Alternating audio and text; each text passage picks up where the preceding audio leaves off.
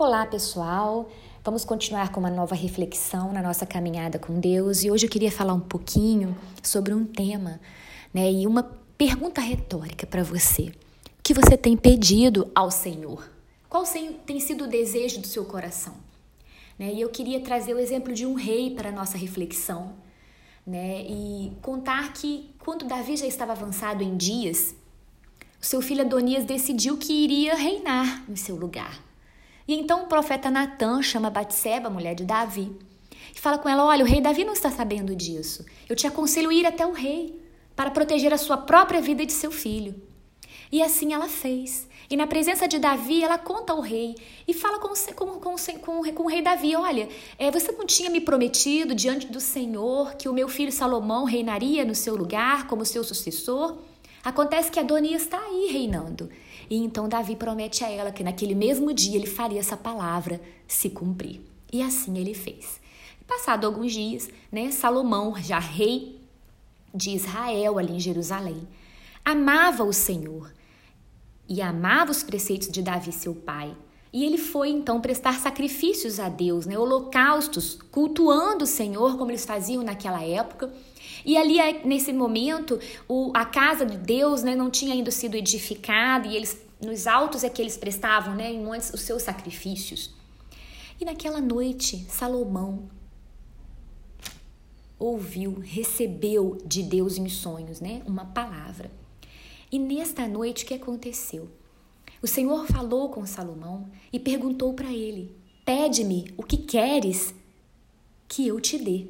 E Salomão então responde para Deus, né, que o Senhor tinha sido muito bom para com seu pai Davi, né, e que o seu pai tinha andado diante da face do Senhor com integridade, retidão, justiça, com um coração é, é, é sincero na presença de Deus. Mas que ele, Salomão, se sentia um rei ainda criança.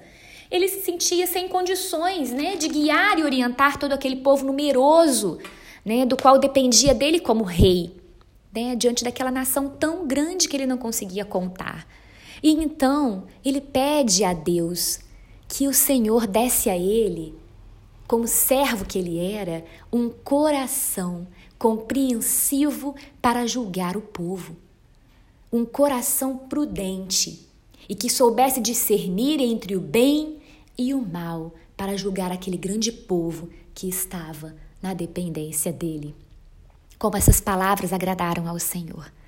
As palavras de Salomão agradaram tanto ao Senhor que a resposta de Deus para Salomão foi essa, né? Você me pediu algo que agradou o meu coração. Porque você não me pediu, Salomão, longevidade, prosperidade, riquezas. Você não me pediu que eu agisse contra os seus inimigos, né? Você não me pediu conforto, você não me pediu, né, é, viagens, você não me pediu riquezas mais, heranças grandes, você não me pediu prestígio na sociedade, você não me, não me pediu influência. Não. Você me pediu sabedoria. E sabe o que eu vou fazer, Salomão?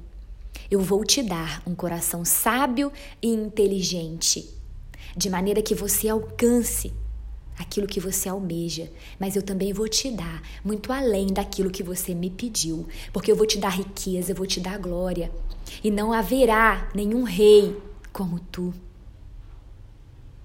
em todos os seus dias. Se andares nos meus caminhos e guardares os meus estatutos e os meus mandamentos, como andou o seu pai Davi, eu vou também prolongar os teus dias, mesmo que este não seja o teu pedido. E então despertou Salomão daquele sonho.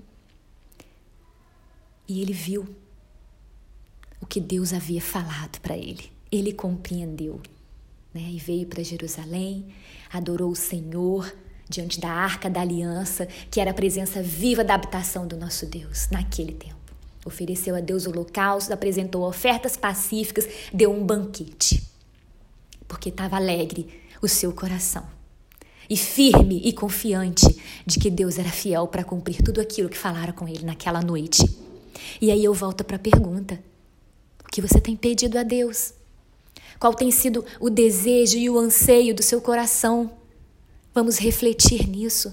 Muitas coisas nós pedimos a Deus, mas são coisas no nosso benefício próprio. E aí Salomão Após isso, né, a própria narrativa do livro de Primeira Reis nos conta que logo após esse acontecimento vem essa narrativa de que duas mulheres procuram Salomão para que ele julgasse a causa delas. E uma delas, né, as duas tinham um filho, e elas apresentam para Salomão. Um é morto, mas ele é meu. E a outra fala: Não, ele é o meu filho. O vivo é meu filho, o morto é o seu. E Salomão se via ali diante daquilo. E o que, que Salomão faz? Se cada uma diz que o vivo é o filho dela, pega a minha espada e traz a minha mão. Eu vou cortar o meio cada um vai ficar com uma parte, ou seja, não teria mais filho para ninguém. Quando de repente uma daquelas mulheres vira e fala: Dá para ela esse filho. E Salomão então diz: O filho vivo é dessa mulher, porque ela abriu mão do próprio filho para que ele permaneça com vida. Ou seja, o exemplo que essa palavra nos dá é o seguinte: amar e fazer o bem. Amar é a atitude de você querer o bem do seu próximo, seja ele quem for. Amar é você abrir mão daquilo que você pode ter, você abrir mão de coisas, você abrir mão de prestígio, você abrir mão de conforto por amor ao próximo. Salomão abriu mão de pedir tudo aquilo que ele desejava, qualquer coisa para pedir sabedoria e discernimento para abençoar o seu povo, que nós temos pedido a Deus. Qual tem sido o desejo, o anseio do nosso coração? O que queremos para nós? O que queremos para nossa família? O que queremos para os nossos filhos? Será que o que queremos para os nossos filhos é prestígio na sociedade? É o melhor emprego? Ou é um emprego que os realize, que faça com que eles consigam, na sua profissão, glorificar o nome de Deus. Qual tem sido os nossos pedidos diante do altar do nosso Deus? Temos agradado ao Senhor com aquilo que anseia o nosso coração e a nossa vida? Reflitamos e desejemos o Senhor a cada dia mais e que Ele tenha misericórdia de nós. Salomão errou, errou muito em sua vida mas ele é hoje, ainda hoje nos nossos dias, conhecido como o rei mais sábio e próspero da história da humanidade. Que assim seja conosco. Que possamos diante de Deus pedir um coração sábio e prudente, que saiba discernir nas escolhas que devemos fazer no nosso dia a dia e que Deus nos ajude e nos abençoe em nome de Jesus.